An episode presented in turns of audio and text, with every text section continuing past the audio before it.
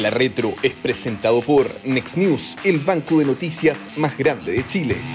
¿Qué tal? ¿Cómo les va? Bienvenidos a otro capítulo de La Retro. Esta semana ya de inicios de septiembre, eh, bastante avanzado ya y por supuesto con eh, la cuenta regresiva de lo que va a ser el eh, lunes y la próxima semana. Y afortunadamente, lo digo a título personal, ya después fiestas patrias, un poquito más de aire, un poquito más de sol, después de esta nube que se ha centrado en la parte política, sobre todo en la discusión política de lo que ha sido la conmemoración de los 50 años. Em, acá estamos en otra tecla, una tecla mucho más económica, eh, como siempre, con eh, Cecilia Cifuentes, economista, directora ejecutiva del Centro de Estudios Financieros del S Business School, y con Guillermo Ramírez, abogado, diputado de la UDI, amigo de la casa acá y miembro además de la Comisión de Hacienda de la Cámara. Parto de un Guillermo que, como lo ven, no está como normalmente está eh, ya sea en su oficina, en la universidad, ¿no es cierto?, incluso en su casa, en esta conversación, sino que está en la oficina de la Sofofa conectándose eh, muy, muy a tiempo para mm, hacernos un análisis con el tema de, eh, está saliendo un seminario recién respecto al tema pensiones. ¿Alguna novedad, Guillermo, respecto de em, las declaraciones de la ministra del Trabajo, de Janet Jara, respecto de, ¿no es cierto?, el, la posibilidad de un trámite más acelerado de la reforma de pensiones en un minuto, simplemente para darle algo de novedad a esta conversación y después vamos con lo que teníamos planificado para meternos al, al IPOM bastante afín. Bueno, muy buenas tardes a los dos. Efectivamente, pues acabamos de terminar aquí un seminario de la SOFOFA donde me tocó exponer, estaba la ministra Jara como oradora invitada principal. Eh, y básicamente lo que ella hizo fue, por supuesto, reivindicar y defender las ideas del gobierno detrás de la reforma, eh, pero confirmó algunas cosas que me parecen interesantes. Primero, la división del proyecto. El proyecto, si uno dijera, mire, el proyecto es 100, hay 40 que, eh, que no se va a presentar nunca, digamos, que era la parte como más refundacional del sistema de pensiones, y del 60 que queda, vamos a discutir ahora el 40 y vamos a dejar 20 para después. Y ese 40 incluye PGU, incluye separación de la industria e incluye eh, el destino de los puntos adicionales de cotización. En el caso de los puntos adicionales de cotización, la ministra confirma que lo que ya sabíamos, que es que renuncian al 6-0 eh, y proponen un 4-2, donde cuatro puntos son para este famoso reparto y dos puntos son para las cuentas individuales. Hizo una defensa y mostró cálculos de por qué eh, esa fórmula es buena, eh, en el fondo y ahí otros nos tuvimos que encargar de explicar por qué eso no era así.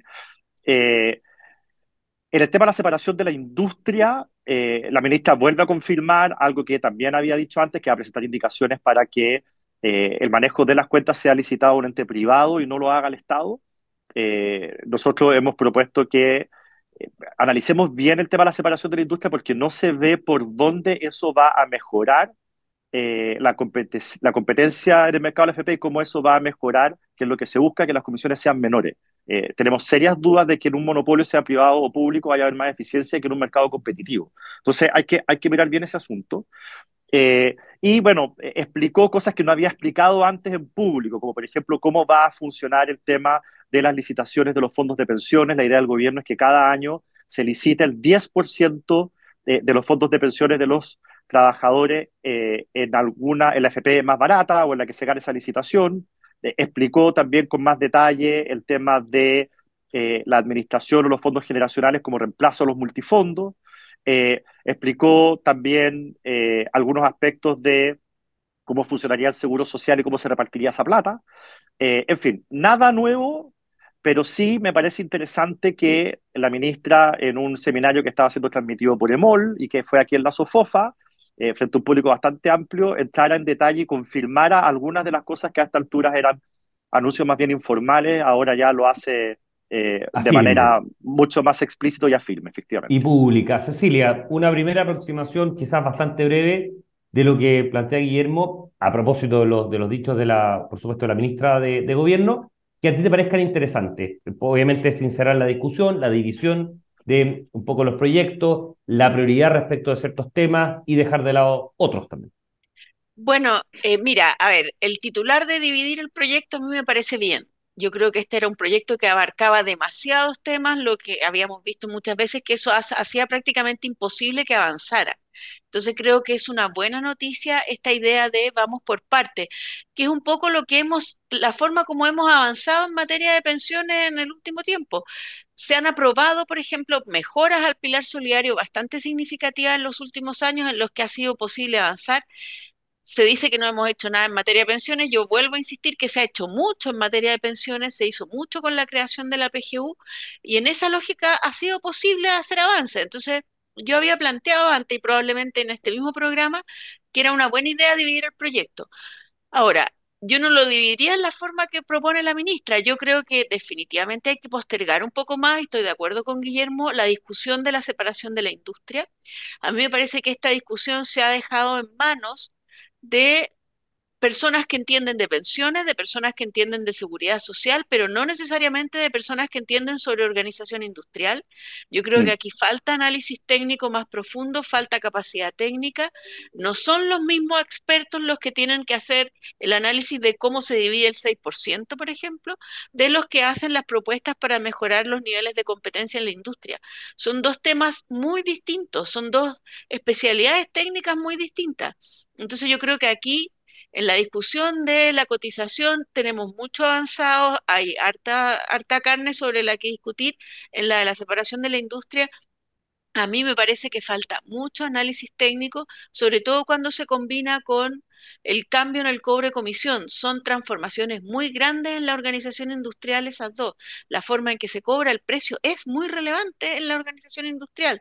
Casi uno plantearía hagamos eso solamente o analicemos eso solamente y no este Big Bang de, cambio en la organización industrial que hace recordar inevitablemente el Transantiago. Fecha, Guillermo, para, para, la presentación de esta primera parte, fines de septiembre. ¿Planteó algo concreto la, ministra? Así es, la ministra el año, el año, la semana pasada había dicho que iba a presentar estas enmiendas después del 18. Hoy confirmó que las va a presentar a finales de septiembre. Eh, y en el intertanto, eh, yo creo que va a haber mucha conversación en el Congreso. Yo, esto eh, no ha salido en ningún diario ni en ninguna parte porque han sido cosas más bien reservadas, pero se activó el diálogo en materia de pensiones en la Cámara de Diputados. O sea, llevamos ya varios días juntándonos diputados de distintas bancadas, no para llegar a un acuerdo, porque al acuerdo hay que llegar con el gobierno. Ellos tienen la manija, ellos solamente pueden presentar indicaciones, nosotros no podemos, estamos imposibilitados por la Constitución. Eh, pero sí para ir acercando posiciones, ver si hay algunas ideas novedosas eh, en las cuales puede haber agua en la piscina del otro lado.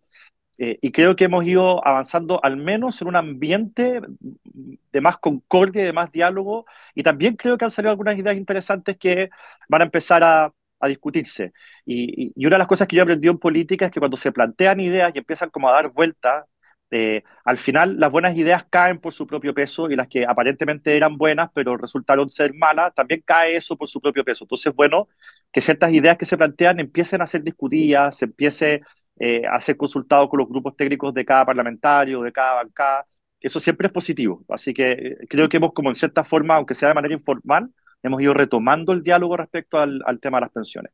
Bueno, vamos a estarlo conversando sí o sí en la retro en las próximas entregas que tengamos en las próximas semanas, porque obviamente va a empezar a moverse con mucho más celeridad el tema. Ayer el Banco Central mm, entrega el IPOM de septiembre, el tercer informe político monetaria del año, los cuatro que normalmente hace, eh, o que habitualmente hace desde hace ya varios años, antes eran tres eh, antiguamente, eh, y lo que plantea es obviamente sus proyecciones en los aspectos más importantes. Queríamos centrarnos, porque ha salido mucho del tema inflacionario, afortunadamente ha ido cediendo la inflación, pero en materia de crecimiento, lo que, ha ido pasando es que se ha ido corrigiendo hacia el lado más negativo de las proyecciones. Me explico. En marzo, el informe de política monetaria planteaba que Chile iba a crecer entre 0,5 o decrecer entre 0,5. O sea, un punto porcentual de diferencia entre crecer medio punto y caer medio punto. En junio planteaba que podíamos crecer un cuarto de punto o caer medio punto. Y ahora en septiembre plantea que no vamos a crecer. O sea, el mejor de los escenarios es crecer cero, vale decir, no crecer, o caer efectivamente medio punto. Siempre hemos estado como piso en decaer medio punto porcentual. Pero la corrección de crecimiento ha ido a la baja. Y sin embargo, uno ha costado mucho desde la oposición. Y anteriormente también, cuando, el, cuando el, la actual oposición era oficialismo, Em, planteaban que había muchos elementos, ¿no cierto?, externos, que condicionado en el tema. Yo he escuchado bastante el oficialismo, sobre todo parlamentario, plantear que Chile está en una situación de crecimiento relativamente nulo porque hay un contexto. Pero cuando el mismo IPOM plantea cuánto está creciendo las economías emergentes, bueno, nos dice que este año van a crecer 3,8%. Y cuando lo vemos en los países desarrollados, que Chile no es, por cierto, bueno, los países desarrollados van a crecer 1,3%. O sea, el mundo en general está creciendo a una velocidad 3, 4 veces más, o sea, eh, 3, eh, 4 puntos porcentuales más alto de lo que está creciendo Chile. Y ahí le quiero la palabra a Cecilia para plantear. Primero, se está desnudando una falencia de crecimiento importante, o sea, no vamos a crecer, pero además en un contexto internacional en que efectivamente se está viendo un dinamismo, que es lo que no se está viendo en Chile. Yo creo que ese es el tema central del IPOM, a mi juicio, que es que vuelve a mostrar, y de hecho el discurso de la presidenta del Banco Central en el Senado lo dice muy claro, tenemos un problema de crecimiento de largo plazo, de mediano plazo, tenemos un problema serio. Hace 15 años atrás, Chile crecía más que el mundo. Hace 10 años atrás empezamos a crecer al ritmo del mundo. Y ahora vamos a crecer, no solo este año, sino lo que preocupa porque todavía este año hay algo del proceso de ajuste que tuvimos que hacer por las políticas irresponsables del 2021. Aquí lo que preocupa son las proyecciones del Banco Central para el 2024 y el 2025. Y esas proyecciones hablan que Chile va a crecer un punto o más que un punto menos que el promedio mundial crecer menos que el promedio mundial es un resultado muy malo para un país como Chile, eh, en que hace algunos, hace algunos años atrás éramos de los países con buenos resultados en, eh, el entorno no solo latinoamericano, sino que también mundial. Eh, cuando uno le preguntaba a las personas cuáles son sus expectativas sobre el futuro, qué espera para sus hijos, las respuestas siempre eran, mis hijos van a vivir mejor de lo que yo viví. Eso se rompió eso es súper importante. Yo creo que este es el tema que debería ser estar en el centro de la discusión de políticas públicas. Todas las reformas que nosotros discutimos acá deberían orientarse en pro de ese objetivo, recuperar el crecimiento. Eh, y por eso creo yo, por ejemplo, que es tan importante que los seis puntos de cotización vayan a ahorro. Eh, porque tenemos que preocuparnos del bienestar de las futuras generaciones. Eh, la, la, la, centroizquierda y la izquierda hablan mucho del problema medioambiental, de la sostenibilidad, pero tan importante como el, problema medioambiental son las condiciones de vida de la población y las expectativas y lo que nos dice el Banco Central es que esto está mal. La, la, presidenta del Banco Central dice que tenemos un problema en el crecimiento tendencial, que hay problemas en la educación, que es lo más importante. Habla también del tema de los permisos eh, y que esto es un tema que están levantando muchos sectores y que tendría que estar mucho más en el centro del discurso oficial. Agrego un dato, Guillermo, para darte la palabra. Obviamente, ¿no es cierto?, se, pondera en la proyección de crecimiento la inversión con caída, eh, ¿no es cierto?, esto nos retrotrae a los, años del segundo gobierno de la presidenta Bachelet, una caída de la inversión en 1,2% y la demanda interna, una caída de 4,3, 4,5%, que también es bastante importante. Por cierto, eso está incorporado en la proyección de crecimiento. Son elementos que forman, ¿no es cierto?, el, el, el Producto Interno Bruto. En, este contexto, Guillermo, de un crecimiento nulo, en el mejor de los casos, o eventualmente negativo, en, este contexto, el pacto fiscal, ¿cómo se incorpora? ¿Cómo conversa? ¿Cómo choca de algún modo? ¿Cómo puede ensamblarse o es simplemente inencajable eh, una reforma tributaria en este contexto de crecimiento? Mira, bueno, en este contexto de decrecimiento, porque como tú muy bien dices, en todos los años la misma historia, ¿cierto? El Banco Central hace las proyecciones a través del IPOM y parte el año con un margen amplio. En este caso fue un punto, después 0,75 y después y hoy día es 0,5. Va afinando la puntería. Es decir, eh, el valor esperado del crecimiento chileno es cero, es menos 0,25. Ese es el valor esperado, es el punto medio entre el máximo y el mínimo que el Banco Central está diciendo. Y de crecer es una tragedia. Significa que como país somos más pobres. O sea, cuando se supone que la discusión política es cómo crecemos más rápido, pero siempre asumiendo que vamos a crecer, acá estamos achicándonos, estamos decreciendo. Y en esta lógica de la izquierda de las últimas décadas, o de los últimos, sobre todo desde la reforma tributaria de, del ministro Arena, eh, pero también desde un poco antes, eh, Chile ha ido cada vez, como, como, como muy bien decía Cecilia, ha ido perdiendo competitividad a nivel mundial. Entonces, ¿qué significa esto? Supuestamente las políticas que nos han llevado a este estancamiento se han llevado adelante para generar mayores niveles de igualdad en Chile. Digo supuestamente porque los mayores niveles de igualdad no se generan así, se generan generando riqueza. Eh, eh, así es como los países han logrado mayores niveles de igualdad, no como lo hace la izquierda en Chile.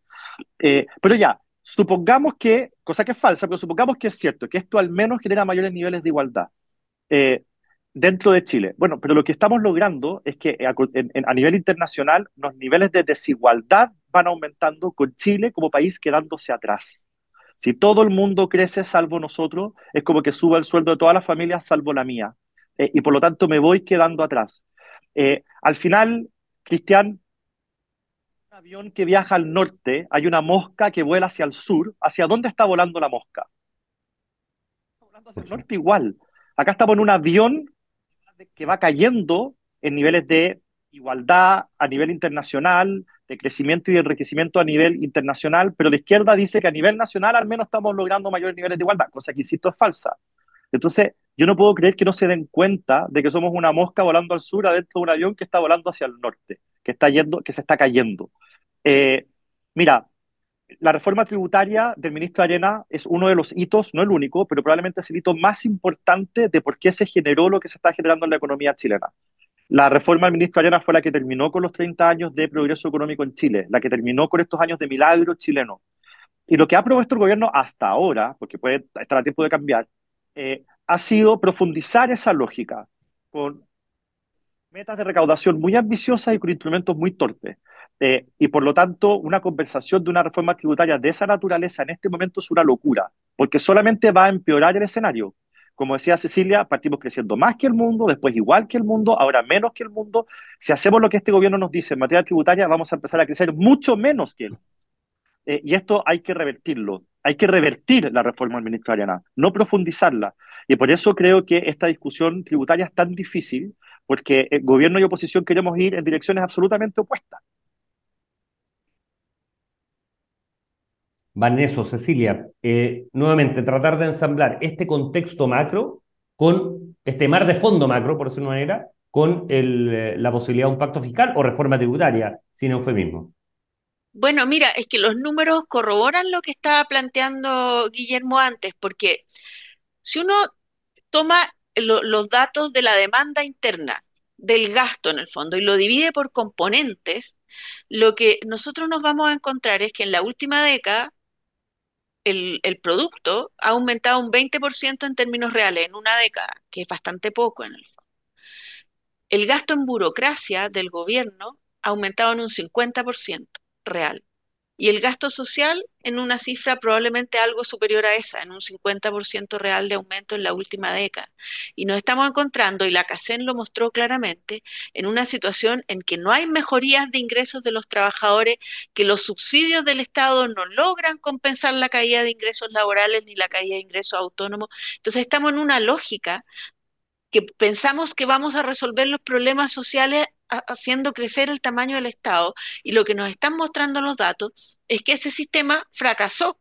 Eso no resultó, ya lo probamos. El, gasto público creció al doble de lo que ha crecido el PIB en la última década eh, y el gasto social probablemente un poco más. Y nos encontramos con que efectivamente, claro, los subsidios son mayores, pero finalmente los ingresos de las personas sumando sus propios ingresos y los subsidios son están cayendo, son menores. Entonces, y, el pacto fiscal del gobierno lo que pretende es, oh, tenemos un problema, sigamos haciéndolo sigamos haciendo lo mismo que hemos estado haciendo en la última década y que ya vimos que no está funcionando, sigamos aumentando el tamaño del Estado a costa del crecimiento de la economía. No funciona, porque además el problema que tenemos y que nos han mostrado los recientes escándalos de corrupción es que tenemos un problema muy serio en cómo se gastan los recursos del Estado. Entonces, hablemos de pacto fiscal, me parece que es súper necesario, pero el punto número uno del pacto fiscal tiene que ser gastemos mejor los muy importantes recursos que le hemos pasado al Estado en la última década. Perdona, Cristian, y, sí. No, lo que pasa es que Cecilia además dijo algo que no quisiera que pase colado, eh, que me parece fundamental. En su intervención anterior, anterior, Cecilia decía que por eso hay que llevar los seis puntos de cotización adicional a las cuentas individuales. Porque si tú llevas los puntos adicionales a las cuentas individuales, esa plata eh, se invierte. Esa plata va al mercado de capitales, esa plata ayuda a que Chile crezca, a que se desarrollen las industrias, a que mejoren los salarios, a que los chilenos puedan tener créditos hipotecarios más baratos, en fin. cuando tú los llevas a reparto, esa plata no se invierte, esa plata se gasta, pasa de un bolsillo a otro y pasa a gasto de las personas a las que se les pasa esa plata. Eh, y por lo tanto es muy importante lo que dice Cecilia. Fíjate que en todas las encuestas, y ayer fue corroborado por la última encuesta Criteria del mes de agosto, eh, muestra que hoy día los chilenos están más preocupados de la reactivación económica que de las pensiones. Las pensiones están en el séptimo lugar. Antes que las pensiones están, por ejemplo, el control de la inflación y también la mejora de la situación económica del país. Entonces, si vamos a escuchar a los chilenos, creo que es importante también que la reforma de pensiones eh, colabore, ayude a esta mejora económica, que no es fácil eh, volver a levantar el vuelo, pero ahora tenemos una oportunidad gigantesca que no podemos dejar pasar con la mala idea del gobierno de llevar los puntos a reparto. Es una, una propuesta que se, entrelaza, increíble cómo las reformas en economía, todo va teniendo vasos comunicantes ahí. Cecilia, para ir cerrando, simplemente una, una, una, una idea. Em, ¿De qué manera poder traccionar ¿no es cierto? la realidad macroeconómica con las reformas que está impulsando el gobierno? ¿De qué manera poder eh, hacer entender muchas veces al gobierno que hay un camino que eh, tiene algunos costos y que tiene algunos elementos que parecieran estar disociados de una, mm, mm, una no es una línea conductual, no es una línea económica que obviamente haga volver a reactivar la economía y a volver a crecer como lo hacíamos en el 80, el 90 y efectivamente parte importante de la década del 2000. Bueno, pasar del dicho al hecho, yo creo que eso es lo central, porque es verdad que el gobierno ha cambiado el discurso y ahora habla de que el crecimiento es muy importante y está en la agenda del gobierno, pero hay que empezar a concretarlo, por ejemplo, una, toda una agenda en términos de permisología, que es súper relevante eh, y que yo creo que permite avanzar. Eh, hay una agenda que también está en el discurso, por ejemplo, en temas de formalidad laboral, que creo que también es muy relevante. Son elementos que, en que si pasamos del dicho al hecho se puede avanzar. Creo que todavía falta cosas más concretas en dos ámbitos. Uno, la reforma del Estado, eh, que no es solo la permisiología, va mucho más allá de eso va, yo creo que efectivamente a hincarle el diente a los 700 programas sociales que no están generando los resultados esperados y ir más a esquemas de transferencias directas que están probando ser mejores. Empleo público también, por supuesto. Empleo público, bueno, y el, y el otro tema que está ausente, ausente, ausente de la agenda del gobierno es la calidad de la educación que estamos teniendo un deterioro muy significativo y que es una condición absolutamente necesaria para el desarrollo económico. Guillermo, en 30 segundos, de verdad te pido 30 segundos, eh, ¿alguna, ¿tú notas algún cambio de, de, percepción del gobierno? Eh, una mayor apertura, ya lo está haciendo, yo creo que es valioso lo que está haciendo en materia previsional de, ok, de eh, modificar alguna, alguna conducta, no todo lo que obviamente ustedes esperarían, pero, pero algo, algo está modificándose. En materia de pacto fiscal, ¿tú ves una mayor apertura también? Sí, Sí, mira, el vaso medio vacío es que una de las cosas que la día es imposible recuperar es el tiempo, el tiempo pasa y no se recupera. Perdimos un año y medio de un gobierno que era absolutamente maximalista, lo demostró en su posición en la Convención Constitucional fracasada y también en los dos proyectos de reforma que presentó, en la previsional y en la tributaria, muy extremas, muy refundacionales, eh, al final eh, muy maximalista. Eh, creo que el fracaso de la Convención y el fracaso de la reforma tributaria en la Cámara de Diputados los llevó a reflexionar. Y hoy día yo veo en el gobierno, en ambas reformas, el ánimo de llegar a acuerdos y las han ido moderando y han dado muestras de mayor apertura. Ahora, las muestras de mayor apertura se tienen que traducir en acuerdos que sean buenos para el país y eso es lo que está por verse si finalmente va a ocurrir. Bueno, que a poco, fines de marzo, va a ser, fines de septiembre, perdón, digo, em, después de fiestas patrias, como tú planteabas, Guillermo, el gobierno se compromete, ¿no es cierto?, a presentar la reforma o el paquete, ¿no es cierto?, de cambios o modificaciones a su propuesta de reforma previsional y ahí vamos a ver, como se dice en buen chileno, cuántos pares son tres moscas aprovechando el clima más dieciochero. Como siempre, muchísimas gracias a los dos panelistas de la Retro, Silvia Cifuente, economista y directora ejecutiva del Centro de Estudios Financieros del S Business School, y Guillermo Ramírez, diputado de la UDI, abogado y además miembro de la Comisión de Hacienda. Como siempre, como les reitero, muchísimas gracias. Nos estamos encontrando la próxima semana con algunos temas que nos quedan ahí en el tintero en materia económica. Que tengan un muy, una muy buena semana y un gran fin de semana también. Nos vemos.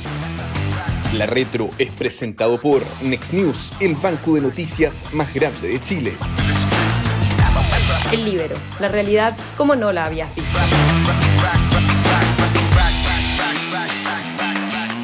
Haz que estos contenidos lleguen más lejos haciéndote miembro de la red Libero.